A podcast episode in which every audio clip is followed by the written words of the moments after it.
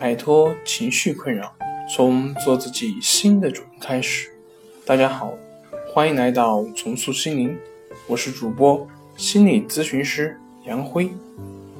今天要分享的作品是：抑郁症患者有哪些认知模式？想了解我们更多更丰富的作品，可以关注我们的微信公众账号“重塑心灵心理康复中心”。抑郁情绪障碍本来是每个人在生活道路上都可能会遇见的，而有抑郁情绪的人对周围世界及自己本来就缺乏一种基本的能唤起愉快的心理素质。心理学家发现，认知因素对人们产生抑郁情绪障碍有极为重要的作用，也就是说，是病人的错误观念或不正确的认知过程导致了。不良行为和情绪，抑郁症、心理疾病，这些历来是心理学家和精神科医生重点对待的一类疾病。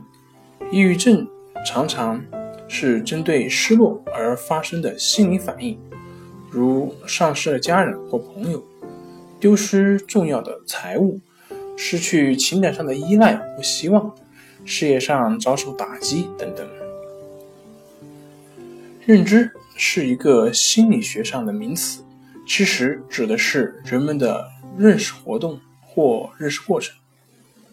简单的说，是人们对看法、对人的想法、对环境的认识，或对一件事情的见解等。容易产生抑郁的人，一般在应对外界世界的时候，会遭受过失败，有过失败的体验，这本来十分正常。